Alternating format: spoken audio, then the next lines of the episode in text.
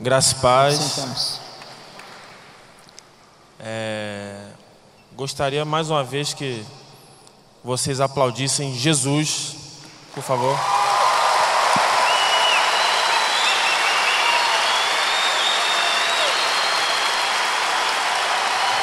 Amém.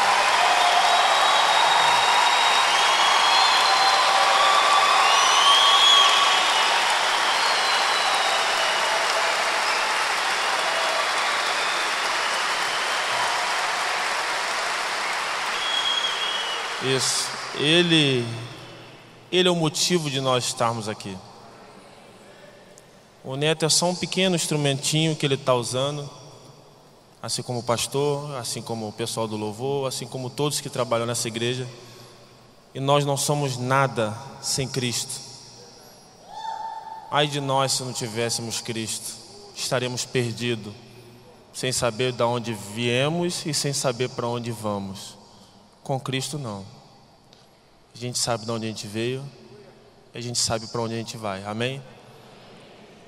Sou um carioca, subúrbio do Rio de Janeiro, da Pavuna, um atleta de futebol, um cara que a vida muitas vezes tentou me parar.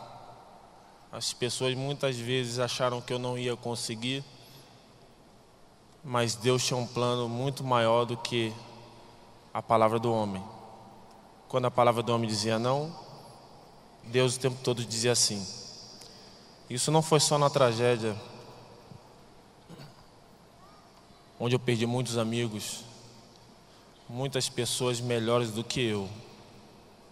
Conheci pessoas ali santas, pessoas num caráter cristão ímpar pessoas que eu considerava e considero até hoje muito melhores do que eu. Mas Deus tinha um plano para a minha vida. E esse plano não começou numa tragédia, começou há muito tempo atrás. Antes de eu nascer, Deus já tinha um propósito. Deus sabia que eu estaria aqui para falar daquilo que Ele fez, daquilo que Ele faz, daquilo que Ele é. Deus é bom demais. Sou um carioca que saiu de casa com 17 anos. Comecei a jogar futebol com 17 anos, na tentativa de ser um profissional. É claro que já jogava antes futebol, sempre fui de seleções da minha escola. Meu colégio sempre joguei pelo time do colégio, mas nunca levei muito a sério. Com 17 anos resolvi levar a sério. Saí de casa para o interior do Paraná, em busca do meu sonho, para a cidade de Francisco Beltrão uma cidade que eu tenho um carinho enorme porque foi lá que eu me tornei um profissional, mas foi lá que eu conheci minha esposa Simone. Pode levantar, preta.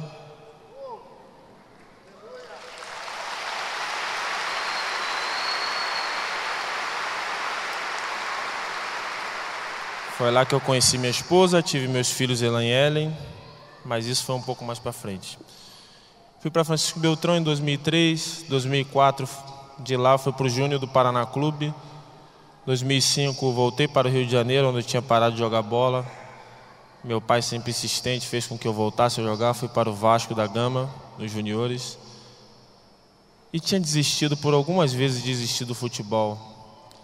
Mas Deus tinha um plano no futebol para minha vida. E eu voltei a jogar em 2005 pelo próprio Francisco Beltrão. Saí de casa em 2003, voltei, fui para Francisco Beltrão, mas em 2005 fui para o mesmo lugar onde eu conheci Simone, onde eu construí minha família, onde eu tive meus filhos. E Deus sempre moldando e mudando situações que aos olhos humanos parece que não dá. E é o que eu quero falar para você nessa noite. Talvez você esteja passando uma situação que você acha que não dá. Talvez algumas pessoas já falaram para você que não tem jeito. Mas eu li na Bíblia eu vivi, e acho que você também já viveu isso. Aquilo que você leu. Para Deus, nada é impossível. Creia naquilo que está na Bíblia. Porque o impossível, às vezes aos olhos humanos, é algo que não vai acontecer e para você acontece de uma forma natural. Mas às vezes Deus faz milagres como fez na minha vida, e fez com que o impossível aos olhos humanos fosse algo sobrenatural. E minha esposa teve um cisto no ovário antes de me conhecer. Antes de eu conhecê-la, ela teve que arrancar um ovário de um quilo, um, com 1,2 kg no cisto, enraizado. E quando eu jogava em Foz do Iguaçu, ela teve um cisto no outro ovário. Foi um momento difícil, um momento duro, onde eu larguei o futebol, fui trabalhar numa loja, ganhava 350 reais por mês, trabalhava de barman a sexta-feira para ganhar 80 reais pela noite e jogava amador final de semana. Ainda não tinha conhecido Jesus Cristo, mas eu sabia da existência de Deus. Eu tinha uma fé imatura ainda, mas eu sabia que Deus era poderoso. Foi quando eu larguei futebol para que ela engravidasse. E muitas pessoas falaram que provavelmente ela não iria engravidar. Ela engravidou de gêmeos. O casal de filhos que eu tenho são gêmeos. E ali você começa a ver que realmente a soberania de Deus aquilo que Deus quer para a tua vida e para a minha, pode parecer aos olhos humanos impossível, mas esse Deus é o Deus do impossível. Uma gestação muito difícil. Primeiro mês de gestação já teve que sair do emprego, ficar encostada. Se eu não me engano, teve ruptura na. Teve alguma coisa que eu não me lembro o nome. porque eu fiquei tão feliz porque eles nasceram saudáveis. Então essas coisas me marcaram muito mais do que o lado negativo. Mas ela teve uma gestação muito difícil. E as crianças nasceram de oito meses. Eu continuei trabalhando ali do lado delas, do lado das crianças, do lado da minha esposa, do meu filho, da minha filha, Elan e Ellen, da minha esposa Simone. Foi quando eles fizeram um ano de idade, eu já parei com futebol, não queria mais jogar futebol mas também não vivia uma situação confortável financeiramente, porque eu ganhava muito pouco, eu tinha um casal de gêmeos para sustentar, mas eu sempre tive uma esposa do meu lado que me ajudou o tempo todo. Essa mulher que hoje desfruta de momentos maravilhosos comigo já teve ao ponto de comprar roupa para mim no final do ano porque eu não tinha dinheiro para comprar roupa para mim. Comprar um tênis para mim porque eu não tinha dinheiro para comprar um tênis para mim. Essa é a mulher que Deus escolheu para minha vida. Foi uma das melhores coisas que aconteceram na minha vida foi ela. E eu vejo que ela foi um cuidado de Deus comigo, porque certamente se eu tivesse escolhido, eu não escolheria tão certo quanto Deus escolheu. Louvado seja Deus por isso também. Ela teve as crianças, aniversário de um ano das crianças, eu ainda trabalhando, sem jogar futebol não tinha um real para fazer uma festa. Meu pai pegou um avião com a minha mãe, foi para lá, para Francisco Beltrão, fizeram toda a festa dos meus filhos e meu pai me chamou e me colocou na parede. Meu filho, você tem que jogar futebol. Falei, meu pai, pai, não dá mais. Já rodei aqui o interior do Paraná. O máximo que eu ganhei foi mil reais. E quando eu recebia, a vida de atleta de ponta é uma vida muito boa, de muita cobrança, mas é uma vida boa financeiramente. Mas até você chegar nesse caminho, e poucos que chegam, as dificuldades são grandes. Mas meu pai falou: você tem que jogar porque eu vejo em você um talento, você pode jogar num clube de Série A, você tem potencial. E eu pensava assim: pai coruja é pai coruja, né? Meu pai está ficando louco. Ele está enxergando em mim o que eu não enxergo. Ele fala: você tem que conseguir. Você vai conseguir, você tem que tentar e eu vou te ajudar. Eu louvo a Deus pela vida do meu pai e da minha mãe, porque nos momentos difíceis também, junto com a minha esposa, foram aqueles que mais me ajudaram. Voltei a jogar futebol em Francisco Beltrão. De lá fui contratado para o Cianorte, já era um pouco melhor, time de primeira divisão. Do Cianorte fui para o Guarani de Campinas. Último jogo do Guarani, último jogo do Cianorte antes de ir para o Guarani, rompi o ligamento do joelho tudo certo para mim fechar com o Guarani de Campinas, um clube que eu amo muito e respeito muito. mas rompeu o ligamento. E uma coisa que eu quero enfatizar, dar uma ênfase maior aqui, é que as pequenas dificuldades que a gente tem momentaneamente não se comparam à glória que Deus tem preparado para a gente realmente no futuro. Deus tem grandes coisas para cada um de nós. Só que Deus deixa algumas coisas acontecerem para moldar o nosso caráter. Nós precisamos ser moldados. O ser humano, ele cresce nas dificuldades. O ser humano, quando tem muita prosperidade, quando vive uma vida muito boa, e muitas vezes na Bíblia a gente leu, eu li essa semana, que antes de Deus recolher Moisés, Deus falou: Vou te recolher em Deuteronômio. Você vai se juntar aos seus antepassados, e esse povo vai entrar numa terra próspera, vai ter tudo e vai esquecer de mim. E eu vou virar o meu rosto deles, e a minha ira vai se acender. Então, o que eu quero falar para vocês nessa noite é que tudo que você tem passado de ruim, e muitas vezes são pessoas que começaram a ter tribulações depois que entregaram sua vida para Jesus. Eu afirmo para você com clareza na minha alma: isso vai passar e Deus tem grandes coisas para fazer na vida de cada um de vocês. E eu operei o joelho, fui para o Guarani. O Guarani me aceitou fazer um tratamento e iria me pegar de empréstimo quando eu voltasse a jogar.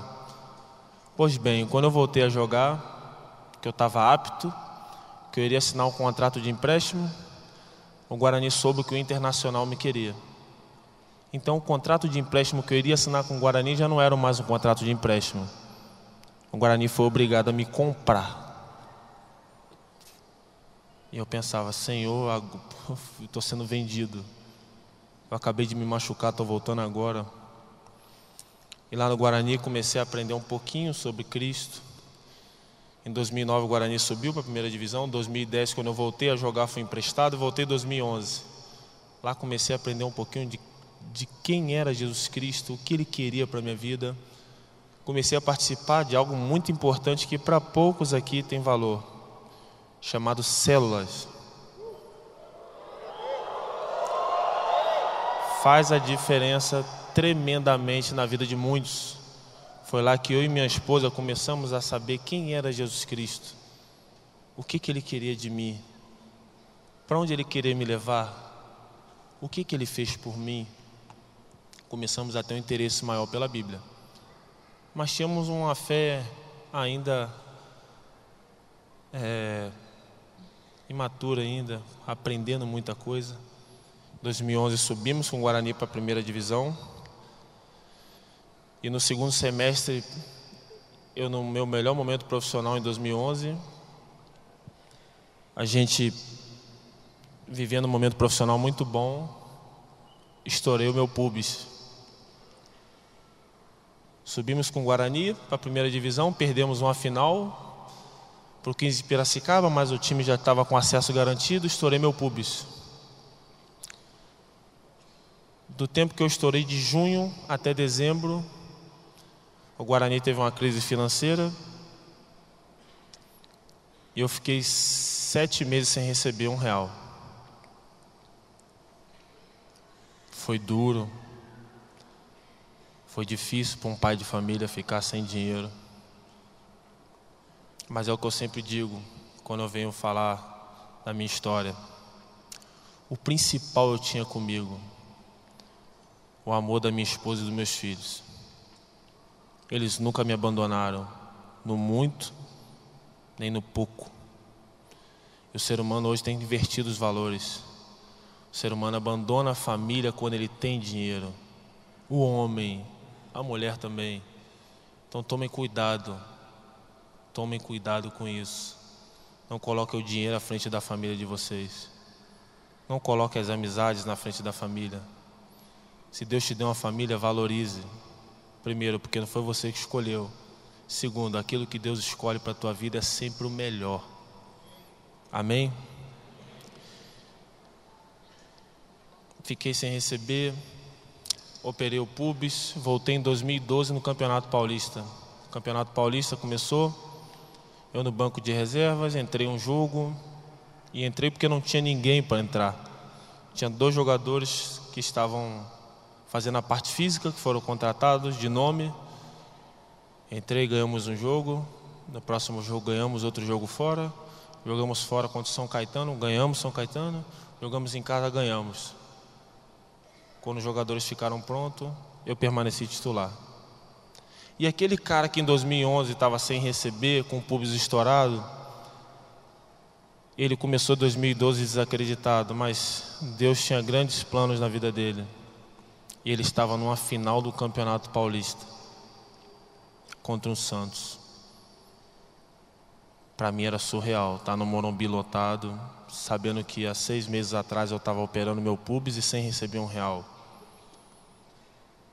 Mas é o que eu sempre digo: as pequenas e leves tribulações desse tempo presente não se comparam realmente à glória que Deus tem preparado para nós. É claro que a glória que a palavra se refere é uma glória eterna junto com Cristo. Mas Deus usa às vezes pequenas tribulações em nossas vidas para moldar o nosso caráter para grandes coisas que Ele tem através de nós.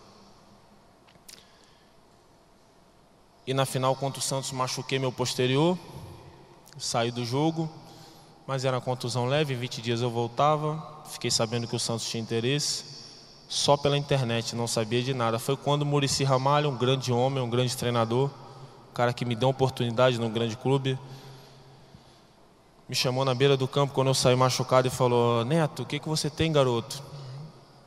E eu lembro até hoje que meu pai, todos os dias, meu pai me ligava: Meu filho, o Santos quer você.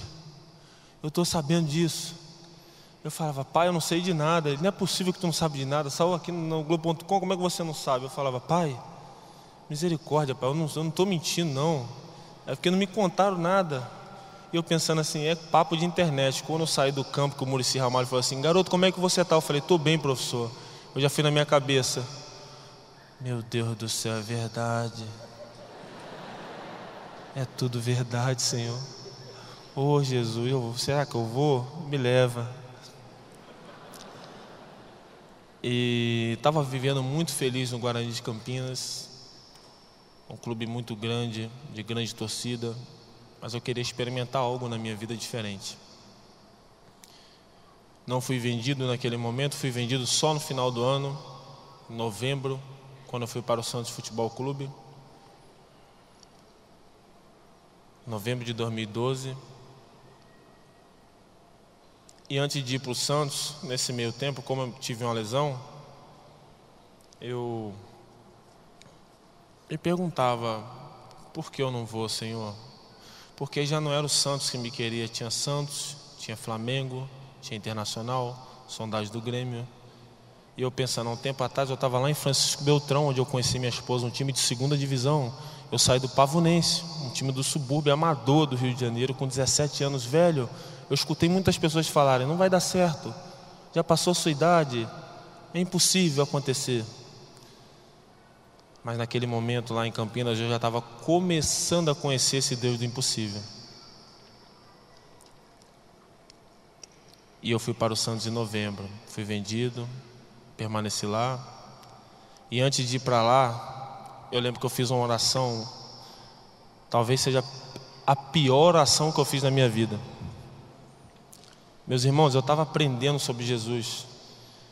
E eu lembro que eu doido para ser vendido para o Santos, eu gostava do Santos também, e amo até hoje esse clube, um clube que eu respeito, tenho um carinho enorme, tenho muitos amigos ali. E eu lembro que eu fechei meus olhos uma vez no quarto e falei: Senhor, já conheci um pouco da palavra, mas a minha fé ainda não era o que eu tenho hoje. Eu falei, Senhor, se o Senhor me levar para um grande clube, eu vou me converter. Senhor, tem outros grandes clubes atrás de mim. Se o Senhor me levar, eu vou me converter, porque eu quero ir para um clube, eu quero disputar títulos, eu quero ser campeão. Senhor, eu sei que eu estou preparado para ir. Olha, eu estou arrebentando, arrebentei esse campeonato aí, Senhor. O Senhor me deu força, eu arrebentei aí. O Senhor, o Senhor sabe disso, o Senhor me preparou. O Senhor me preparou para isso, me leva, que eu me, vou me converter, eu quero ser campeão. Pois bem, fui para o Santos. Primeiro ano, em 2013, perdemos para o Corinthians, uma final no, no, na Vila Belmiro. E no segundo ano, em 2014, perdemos uma final para o Ituano, onde eu perdi o pênalti que deu o título para o Ituano. E eu não consegui ser campeão no Santos. E eu achava que iria ser campeão. E eu fiz de tudo, profissionalmente falando, para ser campeão. Mas eu ganhei o maior título da minha vida. Foi lá em Santos, na Igreja Batista Central do Pastor Carlos, que hoje está aqui. Foi lá que eu entreguei minha vida para Jesus Cristo.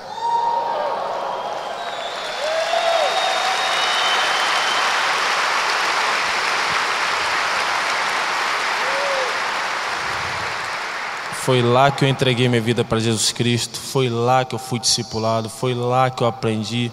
Foi lá que eu e minha esposa amadurecemos espiritualmente. Foi lá que a minha vida mudou.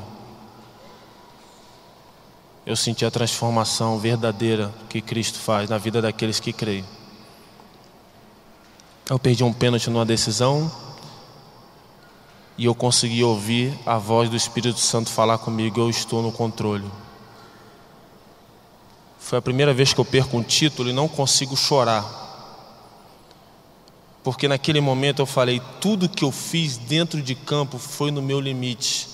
Eu perdi um pênalti decisivo, mas eu tinha consciência.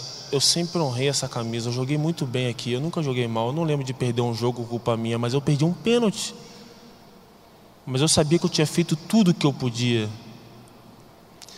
Mas a minha família sofreu. Minha esposa e meus filhos, quando chegaram em casa, choravam. Para vocês terem noção, minha esposa dormiu chorando e acordou chorando. E ela me perguntou assim que a gente abriu a porta de casa lá em Santos, descemos do Pacaembu para Santos, quando abriu a porta de casa, ela chorou igual a criança e falou: Por que você? Por que você, amor? Por que Deus permite isso contigo? Poxa vida, você é um homem de Deus. Você é um homem trabalhador, você deixa de jantar comigo. Quantas vezes eu falei, vamos jantar hoje? Você falou, não quero dormir cedo porque amanhã eu tenho um treino e tenho um jogo importante. Você se dedique, por que Deus permite isso? Não, não consigo acreditar, amor. Eu falei, Simão, eu não sei o porquê, Simão. Eu não vou entender, mas eu vou confiar nesse Deus. Nos momentos bons Ele teve comigo, nos momentos ruins Ele também está comigo. Lá na frente Ele vai me dar uma resposta. Depois de tudo que aconteceu, eu consigo entender que eu tinha que perder aquele pênalti para que eu estivesse aqui hoje, porque foi através daquele pênalti que foi praticamente cancelado um contrato de renovação. Eu tive a porta da Chapecoense aberta e Deus queria me usar como um milagre dele aqui hoje. Hoje eu consigo entender isso. E não que eu quisesse isso para minha vida, porque eu jamais iria, eu iria querer perder amigos, perder irmãos. Perdi muitos irmãos, tinha alguns ali que eu conhecia desde 17 anos, como o goleiro Danilo. Joguei contra ele na base. Ele me levou para o Cianorte. Quando eu falei do Cianorte, o capítulo aqui no início da minha carreira, ele que me levou. Ele me viu jogar, falou para o treinador, que hoje é o treinador do Londrina, Cláudio Tencati, que foi um pai para mim no começo também. Ele que me levou para lá. Então eu não gostaria que nada disso estivesse acontecendo. Eu creio que também Deus não gostaria que nenhuma tragédia tivesse acontecido. Mas eu creio que Deus tinha os planos e os propósitos deles para que eu tivesse aqui hoje, sendo usado por Ele. Para que você que tem uma solução na sua vida, você que não tem uma solução na sua vida, possa ter a solução em Cristo. Possa colocar Deus à frente de todas as coisas e possa dar tempo para Deus trabalhar. Não é nada na nossa hora a gente vê na Bíblia grandes coisas que foram feitas através de, da fé e Deus abençoando muitas pessoas, mas a gente vê que todas elas levaram tempo. Levaram muito tempo. em 2014, eu ainda pelo Santos, joguei contra a Chapecoense. Encontrei o meu amigo que faleceu no acidente, Bruno Rangel. Ele na Chapecoense ou no Santos. Você vai para onde, Neto? Olha, Rangel, eu perdi um pênalti aqui, eu não vou renovar. Não vai renovar, mas eu não vou, cara. O pessoal nem comenta comigo mais. Então vem para cá, 2015. Beleza, fala com o pessoal aí. Danilo era meu amigo também, reforçou com a diretoria da Chapecoense e estava eu lá, na, lá em Chapecó. Cheguei em fevereiro de 2015 e você vai vendo os cuidados que Deus tem com a vida daqueles que creem verdadeiramente. Meu pastor Carlos, que hoje está aí, falou para mim em fevereiro, quando eu saí de Santos para Chapecoense: Meu filho, eu vou te ver em julho. Eu até questionei ele, falei, pastor, mas julho é muito longe. Vai para lá mês que vem. Não, não dá, eu tenho a igreja aqui, eu tenho que te ver em julho. Pois bem, o pastor chegou num dia, eu estava concentrado, foi no hotel, me deu um abraço. No outro dia nós ganhamos do Vasco, 1 a 0. Gol de bicicleta meu. É muito milagre, né, gente? Gol de bicicleta de zagueiro não existe. Consegui fazer um gol de bicicleta, ganhamos 1 a 0. Para vocês terem noção, eu e o pastor, nós vimos esse vídeo, acho que umas duas mil vezes de madrugada. Eu falei, pastor, coloca eu quero ver esse milagre. Ele falou, repete aí que eu também quero ver. E no YouTube, o YouTube só de visualização, eu e ele, acho que a gente extrapolou. Simone, acho que foi dormir, voltou, acordou, dormiu. Eu falei, não é possível que ele está doido com esse gol dele. Até eu falei, não, eu tenho que ver isso, porque o que Deus fez hoje aqui era impossível. Era impossível um cara que jogava no Amador do Rio de Janeiro com 17 anos virar um profissional, dar no Campeonato Brasileiro, ter passado pelo Santos e estar tá fazendo um gol de bicicleta contra um grande clube do Brasil na Série A do Campeonato Brasileiro. Era impossível. Muita gente falava que não. Mas Deus falava assim. E 2015 foi um ano maravilhoso, um ano muito bom para a Chapecoense, não caímos para a segunda divisão, ficamos tranquilos no Campeonato Brasileiro. Chegamos a vencer na Sul-Americana em 2015 do River Plate, não classificamos, mas ganhamos do River Plate, que era o grande campeão da Libertadores daquele ano. A gente foi eliminado para eles, mas lá em Chapecó ganhamos de 2 a 1, um, um jogo que ficou para a história, onde muitos daqueles que se foram estavam lá comigo já desde 2015. E 2016 começou um ano maravilhoso. Eu falei para minha esposa: esse ano o time vai ser campeão estadual. O time é muito bom. Nosso time é muito bom. Eu, com todo respeito aos adversários, mas eu pensava: esse time manteve uma base muito forte, trouxe alguns, tem tudo para chegar.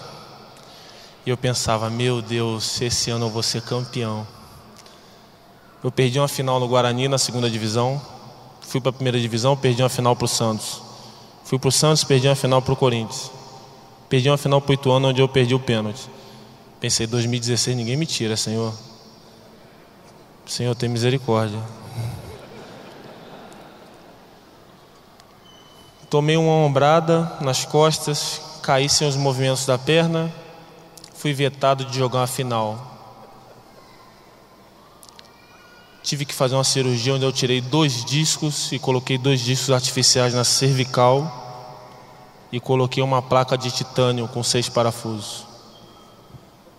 E estava me perguntando, Senhor, por quê? O que, que tu quer comigo? Já perdi um monte de final, já.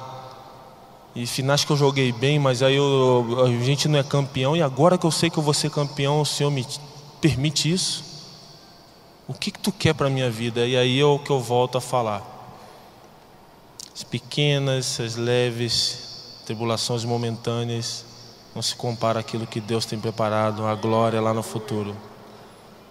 A sua pequena derrota de hoje é a tua grande vitória lá no amanhã. Creia nisso.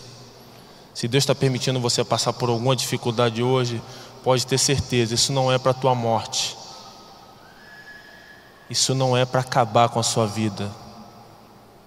Essa dificuldade que você tem hoje vai te trazer vida lá na frente e vai forjar o seu caráter.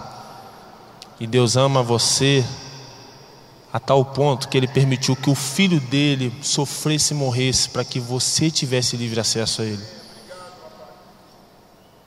Então creia que toda essa tribulação, tudo isso de ruim que você está passando é passageiro. E Deus tem algo muito maravilhoso guardado para você e para mim também. Fiz a cirurgia, não pude jogar a final, o time foi campeão, e eu comecei a ver o mimo de Deus na minha vida.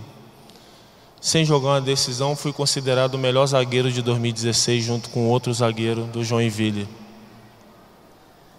Fui receber um prêmio que eu fui preparado para receber um prêmio de terceiro melhor zagueiro ou segundo. Primeiro eu não imaginava porque eu não joguei a decisão. A decisão é muito importante para um atleta. Mas na premiação eu recebi melhor zagueiro junto com outro, uma dupla de zaga, bola de ouro.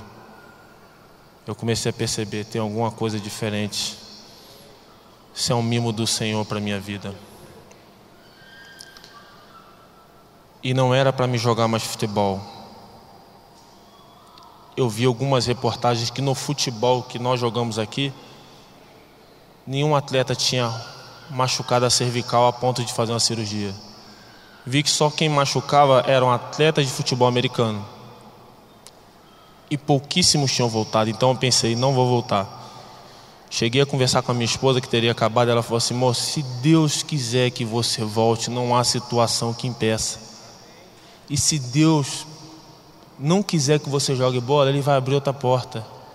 O importante é que a gente vai estar aqui, eu trabalho, eu faço o que for, e a gente está junto. Até na época eu pensei assim, tu está falando isso porque não é contigo, tu não joga bola. Eu saí de casa para jogar bola, se eu ficar sem futebol, acho que eu vou ficar meio maluco. E voltei a correr em 20 dias. Era para se caso eu voltasse, voltasse só em 2017, que era esse ano. Mas em 20 dias eu estava correndo. Em um mês e meio eu estava treinando com bola. Em três meses eu estava dentro de campo jogando. Jogando de uma forma muito melhor do que eu vinha jogando. O time numa sequência muito boa, entrei no time, encaixou o time na Sul-Americana, ganhou do Júnior Barranquilha. Pegamos quando a gente enfrentou o São Lourenço, eu pude ver aqui é divisor de águas. Aqui é uma equipe diferenciada. Se a gente passar aqui, a gente tem chance de ser campeão, porque aqui nós vamos pegar um, uma casca grossa. E quando a gente empatou na Argentina, um a um, eu já pensei, cheguei em casa falando, Simone, esse time que eu estou é mágico. É um time muito pequeno. A gente é da Chapecoense, é um clube considerado pequeno, mas a gente não tem medo de jogar com ninguém. E tinha muitos cristãos naquele time. O time era realmente um time destemido. Uma equipe que onde a humildade e a união reinava naquela equipe a equipe onde um presidente que nós tínhamos falava: do roupeiro ao presidente, todos somos iguais. Eu nunca vi um presidente falar isso. Ele falava. Então começamos muito bem na Sul-Americana e ganhamos do São Lourenço. Foi quando eu tive dois sonhos. Sonho que eu estava no céu, via Deus chorava com muita gratidão, não lembrava quem eu era, não lembrava o que eu fiz na terra, não lembrava nem o meu nome. Mas eu sabia, aquele lugar era santo. Eu não era merecedor de estar naquele lugar. Apesar de não lembrar nada do que eu fiz, eu falei: Isso aqui é demais. Esse lugar aqui não existe. Deus me levantava, passava minha esposa Simone, ele apontava: Essa sua esposa, essa aqui foi sua esposa na terra, ela te ajudou a estar aqui. E eu, na hora, olhei para ela, ela me olhou. Minha esposa, fisionomia dela, ela, no sonho era uma estranha. Ela ria para mim, eu ria para ela, amava ela como uma pessoa que me trouxe para perto de Deus, uma pessoa que, se Deus falou, ela te ajudou a estar aqui, eu falei, poxa, essa moça me ajudou, mas eu não conheço, mas ela me ajudou. E acordei, primeira coisa que eu vi foi ela e falei assim: Simone, eu sonhei com você hoje. Ela, sonhou, amor? Aquele sorriso. Sonhei, mas eu não te reconhecia. Aí quase que virou uma confusão. Como assim você está falando aí, rapaz? Tive que explicar para ela, amor, sonhei com você, que eu te via no céu. Deus falava para mim que você me ajudou a estar tá ali. E você era minha esposa, só que lá eu não te reconhecia. Eu não sabia nem se você era bonita, se você era o que você era, eu não tinha padrão de beleza, não tinha reconhecimento. E ela só engoliu porque ela falou assim, ó. Ah, Deus falou que você estava lá, que eu te ajudei, né? Então você sabe que se você me largar, para onde você vai, né? E eu até fiquei pensando, falei, oh meu Deus, você sabe, né? Onde você pisa hoje, hein? Eu falei, então tá, Pedro. E tive um sonho que eu caí do avião. Após esse sonho, cinco dias, uma semana depois, sonhei que eu caía do avião e ficava vivo. à noite, na chuva. O avião caía e quando eu me levantava para sair do avião, eu estava no meio de uma montanha. Perdido, não sabia onde tinha ajuda, socorro. Olhava para muito longe na montanha, tinha umas luzinhas como fosse uma cidade. Eu falei, eu tenho que ir lá buscar ajuda. E aí, eu via que tinha mais quatro sobreviventes. Contei para minha esposa, ela não quis, não quis ouvir o meu sonho, e eu fui para São Paulo com muito medo de jogar contra o Palmeiras. O avião desceu em São Paulo, jogamos contra o Palmeiras, e no dia do acidente, na segunda-feira, eu senti algo muito estranho. Eu orei por diversas vezes em silêncio, pensando: não é possível, Senhor. Eu, dentro do avião, mandei uma mensagem para minha esposa que ela tem no celular dela até hoje. Estamos indo agora. Ora repreendendo meu pesadelo que eu tive. E a gente pegou um avião de São Paulo para Bolívia, um voo maravilhoso. E da Bolívia pegamos o avião da Lamia que caiu. Da Bolívia embarcamos nele para Medellín. E aí o que, que aconteceu? O avião desligou no alto. Apagaram-se todas as luzes. Não tinha mais barulho no avião. A turbina desligou e eu só escutava o barulho do vento. Eu sabia que eu iria morrer. No começo eu não acreditei, mas eu sabia que algo estava errado. Foi quando eu falei: Jesus, tem misericórdia. E quando eu escutei o alarme dentro do avião, eu falei: Senhor Jesus, eu li na Bíblia que tu fez um monte de milagre. Só tu pode fazer esse milagre. Eu li diversas vezes que tu fez um monte de milagre. Olha para nós, Jesus, tem misericórdia de nós, Senhor. Filho de Davi, tem misericórdia de nós. Eu não queria permanecer vivo, eu queria que todos ficassem vivos. E o avião bateu. Eu acordei dia 10 de dezembro. O acidente foi dia 28 de novembro. Acordei sem saber de nada, falando que Deus estava comigo o tempo todo, sem saber o que aconteceu. Três dias depois fiquei sabendo de toda a verdade, não queria acreditar que tinha acontecido aquilo. Não queria acreditar que eu tinha perdido tantos amigos. E uma das coisas que mais me marcaram não foi perder só meus amigos. Sinto saudades até hoje. Você que está do lado da sua esposa, da sua mãe, do seu pai, do seu filho, valorize. O ser humano não foi feito para viver aqui para sempre. Deus criou o ser humano de forma passageira aqui, mas que o para sempre seja ao lado do Rei dos Reis. O teu para sempre não pode ser um pensamento terreno, tem que ser um pensamento eterno, junto com Cristo. E só tem um jeito da gente ir para lá, com Cristo. E antes de vir para o Brasil, o médico me falou uma coisa, reuniu todos numa sala e falou: Neto, tem uma coisa para te contar. Pode falar, doutor. Nós chegamos à conclusão, Neto, que você está aqui entre nós hoje foi Deus, foi algo divino. Foi algo superior à medicina. Mas a gente entendeu que uma das coisas que salvou a tua vida foi aquela placa que te tirou da final do campeonato estadual. Mas como assim, doutor? Neto, você e o Foma desceram com um avião onde todo mundo morreu. E o avião não desceu reto, o avião desceu em forma de parafuso. Você bateu a cabeça um milhão de vezes porque você cortou o nariz, teve que reconstruir o nariz.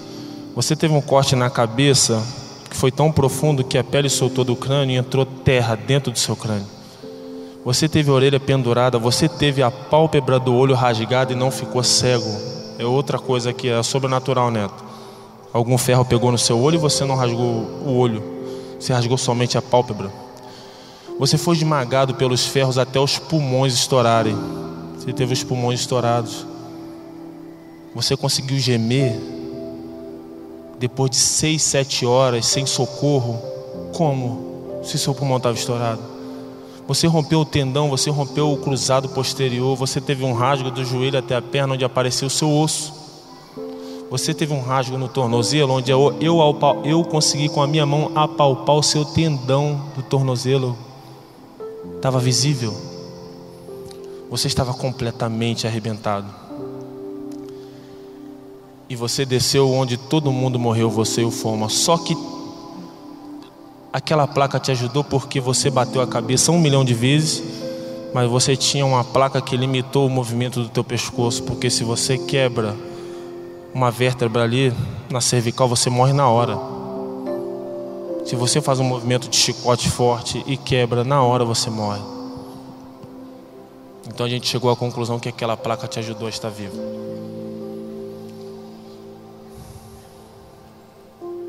Conclusão que eu cheguei.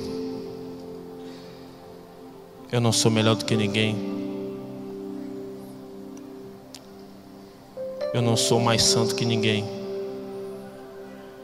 Mas eu pude ver que Deus tinha um propósito na minha vida e para me estar aqui hoje é porque foi Ele que programou tudo isso aqui hoje. O neto não tem glória nenhuma de estar aqui. Tudo que aconteceu, a glória é de Deus. E Deus fez com que eu permanecesse aqui para que Ele fosse exaltado. Porque é para Ele, por Ele, com Ele, eu quero seguir a minha vida com Cristo. Porque eu sei que, mesmo se eu morresse naquele momento, eu quero que você pense comigo: ah, e se o neto tivesse morrido? Jesus falou: aquele que crê em mim, ainda que morra, viverá. E tem um versículo que ficou muito marcado na minha vida, depois de tudo que aconteceu, já era antes. Gálatas 12, 20. Fui crucificado com Cristo, assim já não sou eu quem vive, mas Cristo vive em mim. A vida que agora vivo no corpo, vivo pela fé no Filho de Deus, que me amou e se entregou por mim. Viva por Cristo, viva com Cristo. Não permita que as coisas desse mundo anulem a sua fé e a sua entrega para Jesus todos os dias. Porque esse Jesus é maravilhoso. E o que ele tem para você e para mim, meu irmão, está muito além, está muito à frente de tudo isso que a gente vive. Você pode ter o melhor carro, a melhor casa, mas tudo isso passa. O melhor carro daqui a dois anos não é o melhor carro a melhor casa daqui a pouco precisa de uma reforma. Mas a tua fé em Cristo, ela te leva para a habitação celestial onde o Pai está. Queira Jesus para a sua vida, não perca tempo com as coisas desse mundo. Queiram ter o melhor, queiram ter o melhor também. Queiram ter o melhor, se Deus está dando o melhor, tenha o melhor também. Mas não valorize isso mais do que a fé que você tem, mais do que a sua família. Porque Jesus te ama e o que Ele tem está muito à frente de tudo aquilo que vivemos. Amém? Deus abençoe todos. Um prazer estar aqui.